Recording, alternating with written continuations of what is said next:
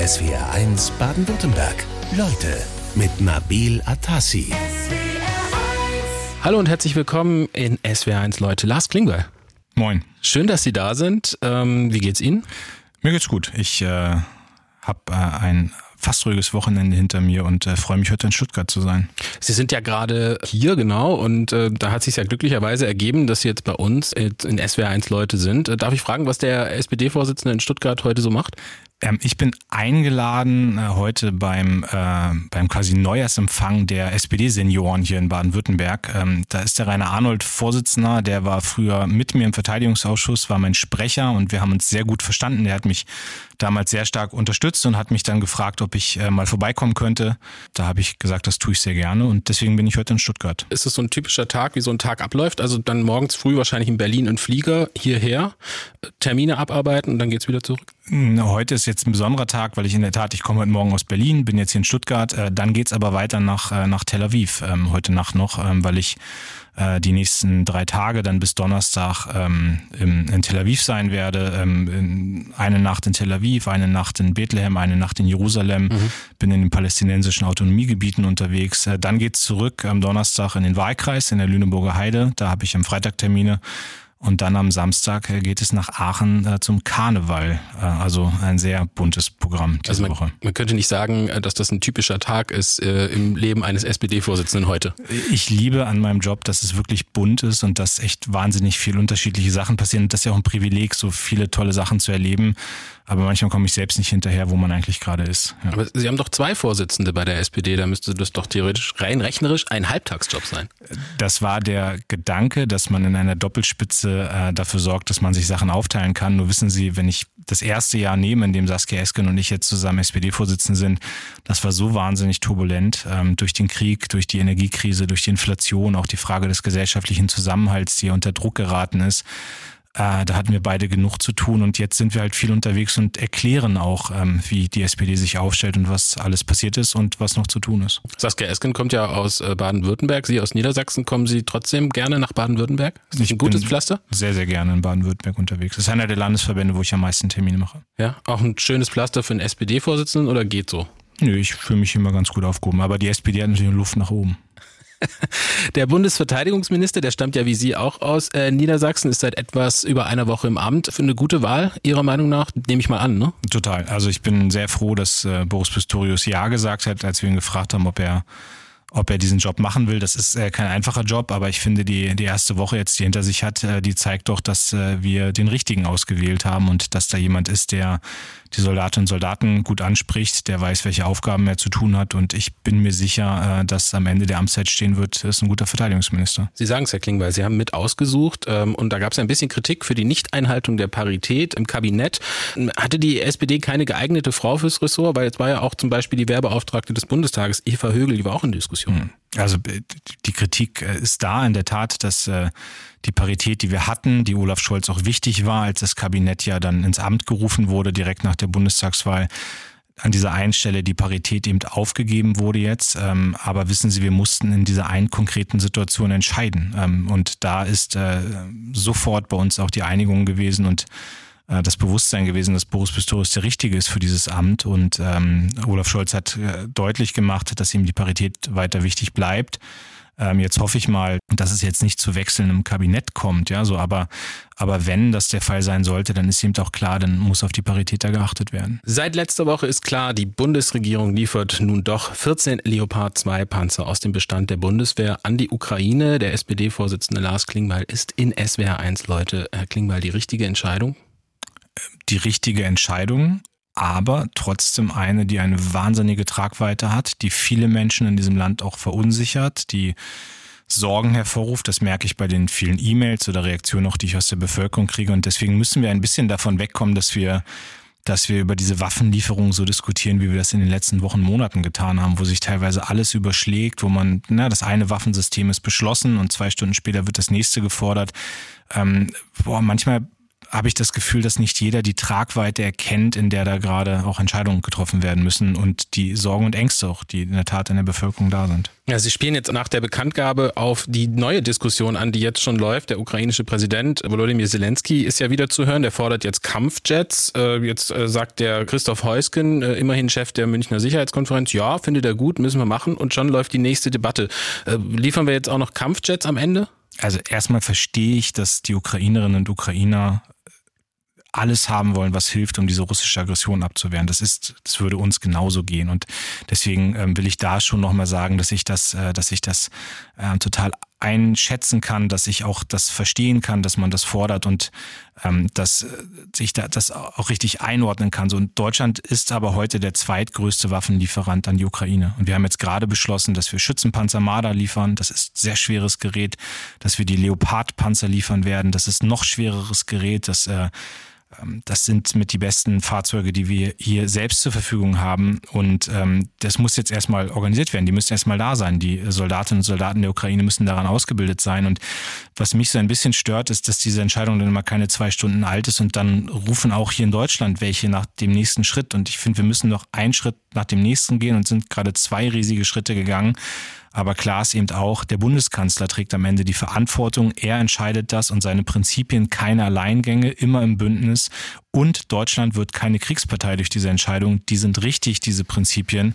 Mhm. Und äh, auf denen basierend hat der Bundeskanzler jetzt ja auch deutlich gemacht, mit ihm wird es keine Kampfjets geben. Genau, der hat sich geäußert äh, von Südamerika aus, wo er sich gerade befindet. Er nennt die Debatte eigenwillig. Äh, ich verstehe das so, dass ihn die Debatte nervt und äh, meint, dazu sei alles gesagt. Aber Ihre Co-Vorsitzende Saskia Esken, die hat sich gestern Morgen da nicht so klar abgegrenzt. Wie stehen Sie denn persönlich dazu? Ja, ich teile die Position des Bundeskanzlers und das tut Saskia Esken auch. Also wir stimmen uns da eng ab.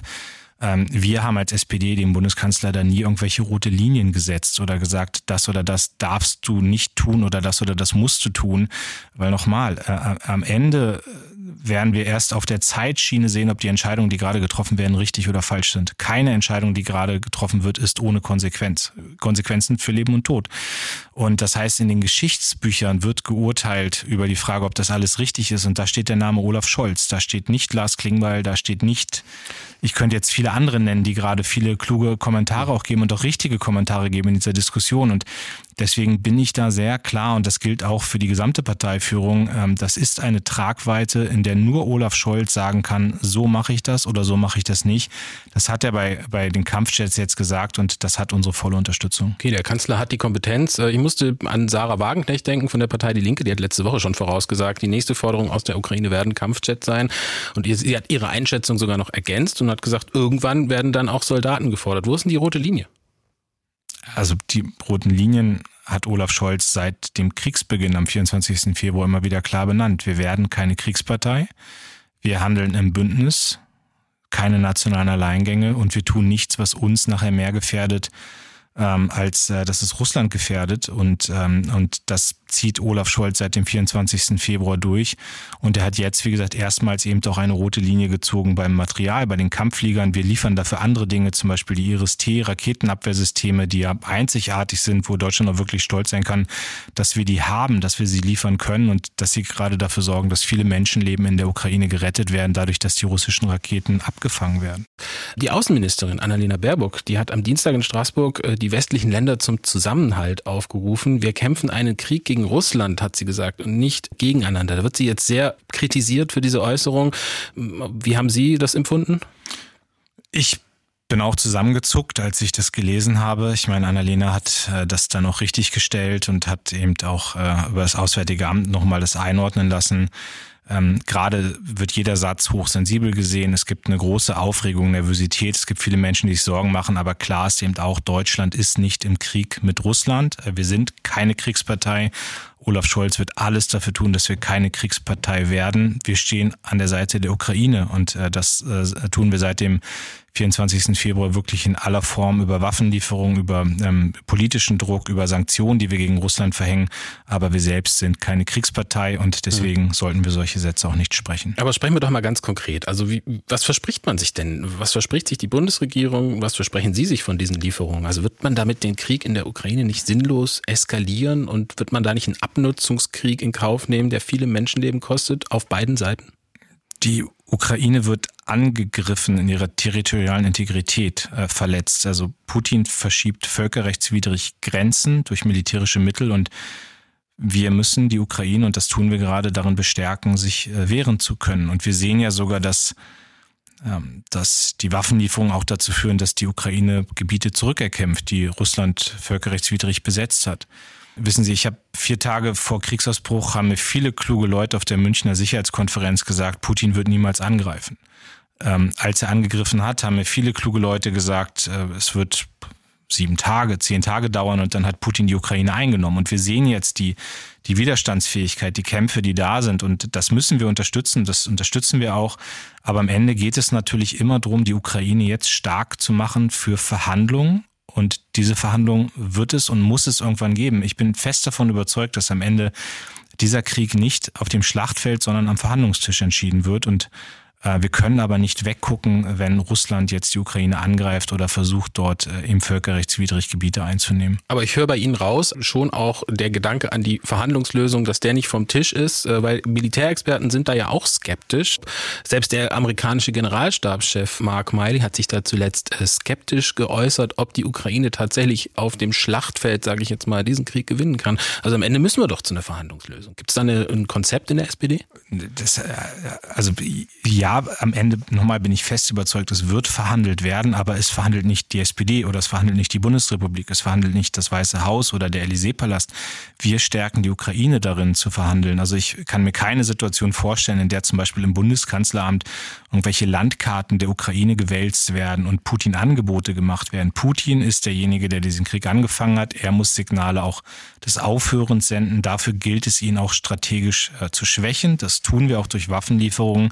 Und dann wird es sicherlich den Zeitpunkt geben, in dem die Ukraine äh, gestärkt durch uns und den Westen insgesamt dann mit Russland verhandelt. Aber den Zeitpunkt äh, bestimmt die ukrainische Regierung. Viel Kritik kommt ja gerade, dass die Diplomatie in diesem Konflikt total in den Hintergrund rückt. Zur Diplomatie zurückzukehren, könnte das ein Ziel sein, dass man jetzt in diesem Jahr vielleicht vorrangig mal in Angriff nimmt? Wir haben ja Diplomatie und ähm, ich will da gleich zwei, drei Beispiele auch nennen, wo Diplomatie auch in diesen Kriegszeiten ja wirklich erfolgreich ist. Aber was ich nicht verstehe, ist, dass wir teilweise auch erleben, wie verächtlich auf einmal Diplomatie gemacht wird. Ja, wissen Sie, für mich geht es immer darum, und das sage ich auch als jemand, der heute ein Amt innehat, das Willy Brandt mal innehatte. Also das ist ja ein sehr, also ein sehr geschichtsträchtiges Amt als SPD-Vorsitzender, das ich innehaben darf. Willy Brandt und auch Helmut Schmidt standen immer dafür, dass man militärische Stärke und diplomatische äh, Prozesse hat. Also beides waren zwei Seiten einer Medaille. Und ich meine, was ist das denn, wenn wir zum Beispiel das Getreideabkommen mit Russland jetzt, das haben nicht wir verhandelt, aber es wurde verhandelt und das hat auch funktioniert in weiten Teilen, der mhm. Gefangenenaustausch mit Russland. Wenn Olaf Scholz nach China fährt und dort mit Xi Jinping, dem chinesischen Staatspräsidenten, Putin das klare Signal sendet, keine atomare Bedrohung. Das ist ein riesiger diplomatischer Erfolg gewesen und dass der ganze Kontext der G20 in Bali sich auch gegen Russland gewandt hat, war auch ein diplomatischer Erfolg von Biden und Scholz und anderen. Und das heißt, Diplomatie ist wichtig und ich finde auch, wir müssen aufhören, in einer Situation, wie sie gerade ist, immer nur über Militär zu reden und nie über Diplomatie. Beides ist wichtig, beides bleibt wichtig und beides wird dazu beitragen, dass dieser brutale Krieg hoffentlich endet. Nicht weniger als eine Neuausrichtung der Außen- und Sicherheitspolitik der SPD will er erreichen, der SPD-Co-Vorsitzende Lars Klingbeil in SWR ja eins Leute. Äh, warum eigentlich eine Neuausrichtung, Herr Klingbeil? Ist die alte SPD-Linie in der Außen- und Sicherheitspolitik nicht mehr gut? stellen sich Fragen neu. Also schon Willy Brandt hat gesagt, man muss auf der Höhe der Zeit sein. Und der 24. Februar, der Beginn dieses Krieges, ist ja eine Zeitenwende, wie Olaf Scholz das beschrieben hat. Und es gilt aus dieser Zeitenwende und dieser neuen Situation, in der wir sind, Sachen abzuleiten. Ja, ich meine, wir haben über Jahre eine enge Verbindung zu Russland gewollt, als SPD, aber auch als Bundesrepublik insgesamt, andere Parteien auch. Und wir sehen jetzt aber, dass das mit dem 24. Februar an die Grenzen gekommen ist oder sogar gescheitert ist. Und da muss man Konsequenzen draus ziehen. Wir sehen, dass wir Länder in Lateinamerika, in Afrika, in Asien vernachlässigt haben. Wir sind in Europa gerade nicht da, wo wir eigentlich sein müssten. Und, und mein Ziel als Parteivorsitzender ist das schon, die Partei da auch zu treiben, auch mal zu provozieren und eben dafür zu sorgen, dass die SPD sich die richtigen Fragen stellt, um am Ende auf der Höhe der Zeit zu sein. Ja, das ist ein interessanter Punkt, ähm, denn die SPD hat viel Schelte gekriegt für ihre Russlandpolitik der vergangenen Jahre, kann man sagen, ab Gerd Schröder eigentlich. Gab es da auch intern viel Selbstkritik? Sie haben es nach außen auch kommuniziert kommuniziert, als Sie Ihr Positionspapier vorgestellt haben? Ja, klar habe ich Kritik abgekriegt. Also auch viele intensive Diskussionen und ich weiß auch Leuten, die das nicht gefallen hat, aber ich, ich bin ja nicht da, um es allen recht zu machen, sondern ich bin da, um die richtigen Fragen und, zu stellen und dann auch die richtigen Antworten daraus abzuleiten. Und wissen Sie, für mich als jemand, der mit 44 ja, also bin, glaube ich, einer der jüngsten SPD-Vorsitzenden, die es in der 160-jährigen Geschichte gegeben hat, ja. Und ich, so, meine Aufgabe ist ja Sind nicht. Sie nicht der Jüngste? Ich muss immer aufpassen, weil ich es noch nie nachgerechnet habe. Was gibt es immer Mails, wo Leute sagen, da war doch noch einer jünger. Also insofern bleibe ich bei der vorsichtigen Formulierung. Ähm, aber ich möchte gerne für heute und für die nächsten 20 Jahre definieren. So, und da muss man einfach anerkennen, dass wir bei Russland Sachen falsch gemacht haben. Und ich glaube eben, dass auch, dass es ein politischer Stil ist. Und das wollte ich gerade mit den 44 Jahren sagen. Ich finde nicht, dass man sich schämen muss in der Politik, wenn man sagt, wir haben da einen Fehler gemacht. Mhm. Im Gegenteil, ich würde mir wünschen, dass andere Parteien auch sagen, wir haben da einen Fehler gemacht. Dass Frau Merkel, die ich sehr schätze, aber dass die auch sagen kann, ich habe da nicht alles richtig gemacht und hatte Fehleinschätzungen. Aber ich als SPD-Vorsitzender für meinen Teil sage, ich werde das bei meiner Partei tun und bin mittendrin. Ah, die hat es ja ganz äh, offiziell erstmal nicht gesagt, äh, Frau Merkel. Ähm, aber äh, haben Sie denn zum Beispiel mal mit Sigmar Gabriel gesprochen und gesagt, du Sigmar, also 2016, als du da leichtfertig die Gasinfrastruktur äh, an Russland russische Staatskonzerne abgegeben hast als Außenminister und damals SPD-Vorsitzender, also mit ihrem Vorgänger. Hast er gesagt, also da müssen wir nochmal drüber reden, das war nix? Also ich habe mit vielen in der SPD geredet, die auch Verantwortung getragen haben. So ich will jetzt nicht die einzelnen Gespräche öffentlich machen, weil das auch teils vertrauliche Gespräche sind. Und ich merke ja auch, wie es viele zerreißt, die, ähm, die äh, immer der festen Überzeugung waren, man muss mit Putin gut auskommen. Nochmal, das war ja auch nicht falsch zu sagen, wir wollen mit dem gut auskommen. Der große Fehler, den ich sehe, ist darin, liegt darin, dass man nicht die Alternativen vorbereitet hat, dass man teilweise wirklich naiv gehofft hat, dass das alles gut geht mit Putin und wir dann in einer Situation waren, wo wir gesehen haben, wir sind abhängig von russischem Gas und dann sozusagen in kürzester Zeit ja auch eine Volkswirtschaft ins Wanken gekommen ist. Also die Alternativen waren nicht vorbereitet. Das ist dann eher der Fehler gewesen. Diese Gespräche habe ich viel geführt. Da sind auch viele, Frank-Walter Steinmeier, der zum Beispiel auch öffentlicher gesagt hat, er hat Fehler gemacht. Also das gibt es schon. Ähm, aber wie gesagt, meine Aufgabe ist nach vorne zu gucken, zum Beispiel auch sich zu fragen, was lerne ich aus Fehlern bei Russland in Richtung China und äh, wir sind mittendrin in diesem Prozess. Frieden und Stabilität gibt es nicht gegen, sondern nur mit Russland. Das war die Leitlinie der SPD Außen- und Sicherheitspolitik mit Blick auf Russland. Der SPD-Co-Vorsitzende Lars Klingbeil ist in SWR 1, Leute. Wie können wir denn die Russlandpolitik der Zukunft von der SPD jetzt erwarten? Erstmal geht es um die Russlandpolitik der Gegenwart und die lautet eben nicht mehr Frieden und Stabilität mit Russland, sondern die lautet äh, Sicherheit vor Russland. Das ist das, was wir gerade leisten müssen. Deswegen 100 Milliarden Sondervermögen. Deswegen stärken wir jetzt die Landes- und Bündnisverteidigung, also Sondervermögen für die Bundeswehr, stärken die Landes- und Bündnisverteidigung. Deswegen stärken wir die Truppenpräsenz jetzt in Litauen. Äh, deswegen äh, gibt es das Patriot-System für Polen und wir sind eng im Austausch mit den mittel- und osteuropäischen Partnerländern. Und dann haben wir natürlich die Hoffnung, dass irgendwann Russland diesen Krieg beendet, hoffentlich möglichst bald, dass Putin nicht mehr derjenige ist, der den Ton angibt in Russland, dass Russland demokratischer wird. Und dann wird man sich auch fragen müssen, wie Zusammenarbeit wieder aussieht. Aber gerade fehlt mir offen gesagt dafür die Fantasie. Sie sprechen ja auch sonst in Ihrem Positionspapier von einer Führungsrolle Deutschlands, nicht nur in Bezug auf äh, Russland, sondern ähm, das Wort Führungsmacht haben Sie da auch schon mal benutzt. Was meinen Sie denn damit? Deutschland muss vorangehen. Wir haben uns in den letzten Jahrzehnten ja wahnsinnig viel Vertrauen, Glaubwürdigkeit erarbeitet. Wir sind fest eingebettet ins europäische, ins internationale System. Und ich merke, dass wenn ich unterwegs bin, ähm, zum Beispiel in Lateinamerika, auch in Europa, wenn ich mit Staaten oder Staatschefs auch aus dem asiatischen Bereich rede, dann gibt es eine große Erwartung an Deutschland, dass man eben doch Verantwortung übernimmt, sich nicht wegduckt, dass man sich nicht hinter den Amerikanern versteckt. Und das ist das, worum es geht. Deutschland muss mit Frankreich die treibende Kraft sein, um Europa voranzubringen. Deutschland muss jetzt die treibende Kraft sein, Bündnisse mit strategisch wichtigen Partnern, zum Beispiel in Lateinamerika oder in Afrika, in Afrika auszubauen. Olaf Scholz ist gerade in diesen Tagen in Lateinamerika, baut dort die Partnerschaften aus. Nicht Russland und China, die den, sagen, den Einfluss auch überlassen. Äh, darum geht es, äh, wenn ich sage, dass Deutschland diesen Führungsanspruch haben muss. Es geht nicht darum, breitbeinig aufzutreten irgendwie und, und sagen so, so Cowboy-mäßig zu sagen, da geht's lang. Ja, kluge Führung ist äh, was anderes. Aber es ist eben auch ein Bewusstsein zu sagen, wir spielen eine große Rolle, politisch, ökonomisch und diese Rolle nehmen wir wahr. Jetzt aktuell äh, beim Kanzlerbesuch in Lateinamerika, da geht es ja auch viel um Rohstoffe, die kamen bisher aus China, die Position zu China soll sich auch verändern. Wird da nicht eine kritische Infrastruktur gegen die andere ersetzt? Also ein kritischer Lieferant China in dem Fall ausgetauscht gegen andere kritische äh, Lieferanten? Ich denke jetzt gerade an den Lithiumabbau in der Atacama-Wüste in Chile, der auch nicht unumstritten ist. Weil Chile hat eine demokratische Regierung. Ähm, Argentinien hat eine demokratische Regierung. Brasilien, wo Olaf Scholz auch sein wird bei, bei seinem Besuch, hat jetzt mit, äh, mit Lula äh, wieder einen demokratischen Präsidenten. Und da ziehen das, Sie den Unterschied nee, zu China. Ich ziehe den Unterschied, bei China würde ich es noch ein bisschen anders einordnen, aber das sind Länder, die wollen mit uns zusammenarbeiten. Das war das klare Signal sowohl in Chile als auch in Brasilien, als ich im August da war. Aber Europa hat sich nicht gekümmert die letzten Jahre. So und wissen Sie, das Problem bei Russland war, wir waren einseitig abhängig vom russischen Gas. Wir wissen nicht, wie China sich entwickeln wird. Wir wissen nicht, was mit Taiwan passiert. Das wissen wir nicht. Wir können aber es nicht ausschließen, dass es irgendwann zu dieser militärischen Eskalation zwischen China und Taiwan geht. Dann wäre klar, an welcher Seite wir stehen. Und die Situation, dass man von einem Tag auf den anderen die ökonomischen Beziehungen zu China abbrechen muss und darauf nicht vorbereitet ist, die halte ich für nicht verantwortbar. Und da müssen wir aus der Russlandfrage lernen.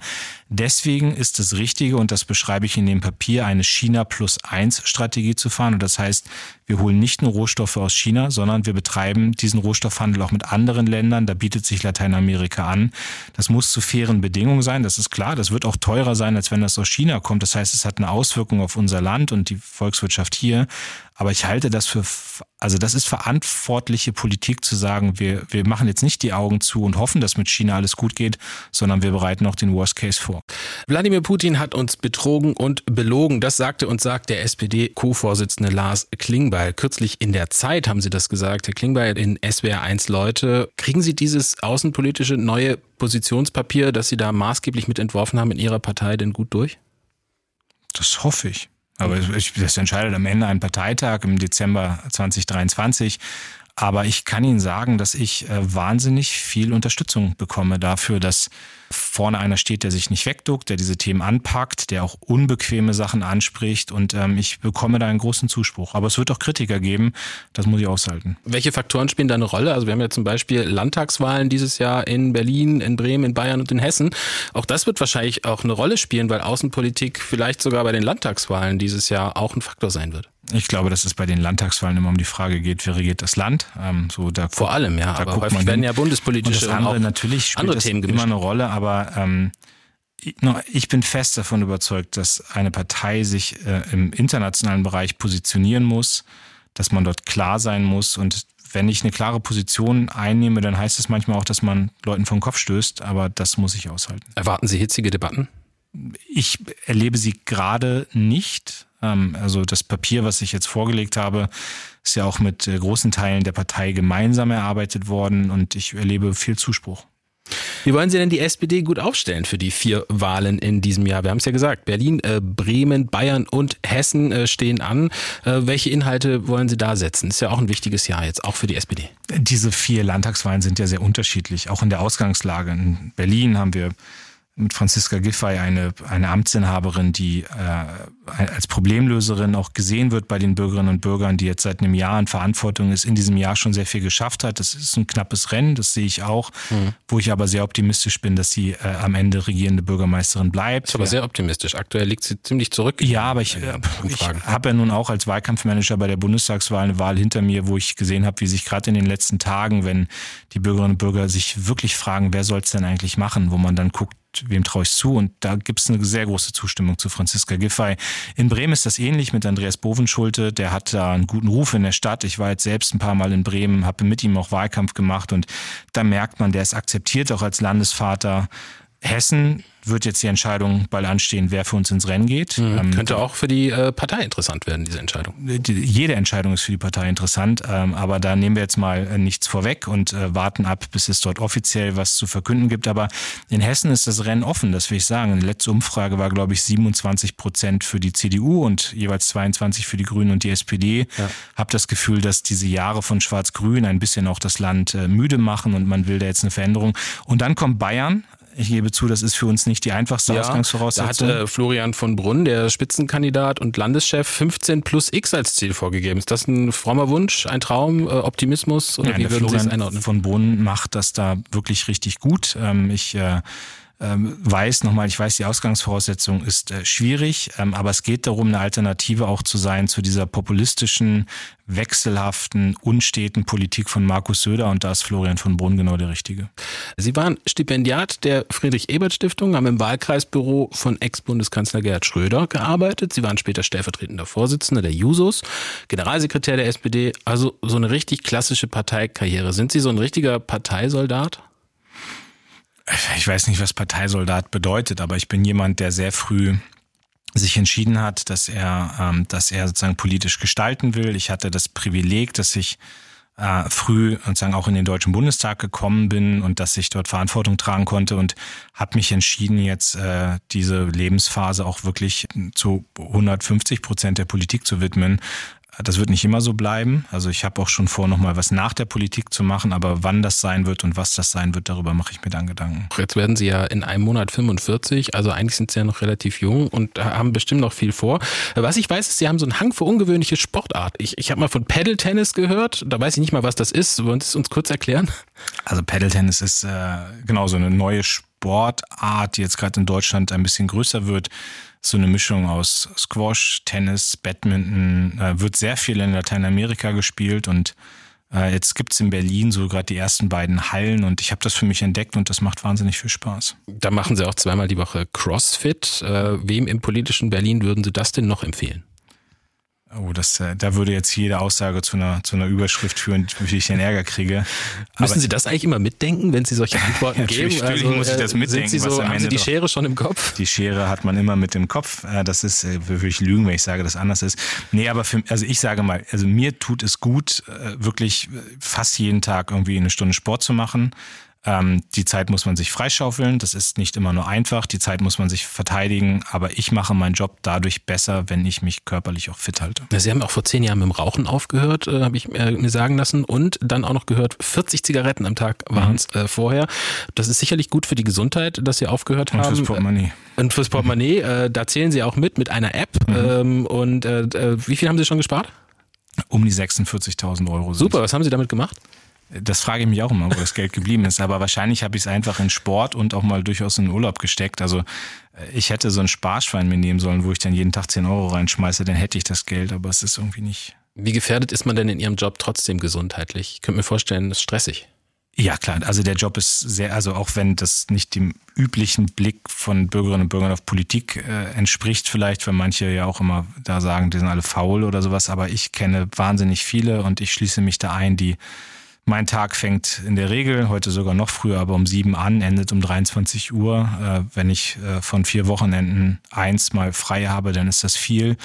Und es sind eben doch stressige Situationen. Insofern äh, muss man auf den Sport achten, auf die Ernährung achten. Ich trinke wahnsinnig wenig Alkohol. Ähm, Obwohl Sie eigentlich täglich Gelegenheit dazu hätten bei irgendwelchen Empfängen. Ganz viel so. Gelegenheit, genau. Man ja. wird auch gefahren dann. Also das heißt, man hat da keine Sorgen auch, dass man irgendwie sich nicht an Steuer setzen darf. Aber ich, äh, ich, äh, Gott sei Dank bin ich da nicht, äh, bin ich da nicht äh, anfällig für, dass ich da irgendwie Lust drauf habe. Man merkt eben schon, auch wenn ich jetzt auf die letzten drei Jahre zurückgucke, Krisenzeiten, Pandemie, Krieg, so, das geht ja nicht spurlos an einem vorbei. Am Ende sind wir sind ja auch Menschen und die nimmt das alles mit, das Schicksal, was wir da haben.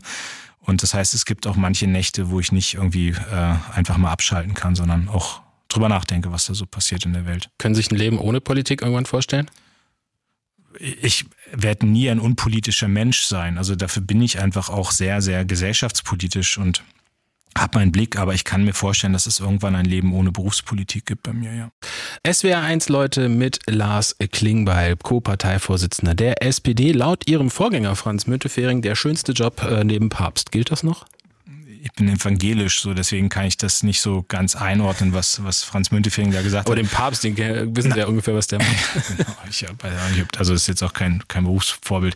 Nein, ich bin sehr gerne SPD-Vorsitzender und äh, das ist für mich auch echt ein wahnsinniges Privileg. Ich so als kleiner Junge vom Dorf hätte man mir das mit 16, als ich in die SPD eingetreten bin, gesagt, du wirst irgendwann mal Vorsitzender dieser großen, stolzen Partei hätte ich äh, das nie gedacht. Ich merke, Sie sagen das nicht ohne Stolz. Äh, gehen wir jetzt nochmal zu einem ernsten Thema zum mhm. Schluss. Äh, denn für Sie geht's jetzt von hier aus fast direkt weiter nach Israel äh, in eine aktuell wieder mal sehr schwierige Lage. Äh, vor vier Tagen hat ein Palästinenser an einer Synagoge sieben Menschen äh, getötet. Am Wochenende gab es weitere Gewalttaten in Jerusalem. Und zuvor wurden bei einer Aktion Israels in Jenin auch zehn Menschen getötet. Israel will jetzt auch weiter hart reagieren. Es wird vor einer Gewaltspirale gewarnt. Die läuft ja eigentlich schon. Wird das Ihre Reise jetzt verändern? Das wird die Reise prägen auf jeden Fall. Also ich ähm, kann Ihnen jetzt auch sagen, dass ich am Wochenende doch sehr viel auch telefoniert habe, auch mit offiziellen Stellen in der Einschätzung, ob ich überhaupt reisen kann, ob es sicher ist. Ähm, ich bin sehr, sehr gerne in Israel. Ich mag das Land. Ich, Tel Aviv ist eine mit der spannendsten und schönsten Städte, in denen ich hier bin. Ich mag den Flair, aber ich war halt immer auch nur in Zeiten da, wo die sicherheitspolitische Lage sehr entspannt war. Und ich werde jetzt zum ersten Mal in dem Land sein mit einer sehr hohen angespannten sicherheitspolitischen Lage. Ich werde in Bethlehem, in Jerusalem, in Tel Aviv sein. Ich werde in, den, in der Westbank sein, also in den palästinensischen Autonomiegebieten, auch werde mit beiden Seiten reden. Und es ist etwas, was mich tief beunruhigt, dass wir sehen, dass dieser Konflikt jetzt wieder aufbricht, dass er eskaliert. Ähm, und das ist äh, ein großes Rätsel, vor dem wir da auch stehen, wie man diesen Konflikt beilegen kann. Sie haben sich ja immer klar positioniert, mhm. nämlich an der Seite Israels äh, zu stehen.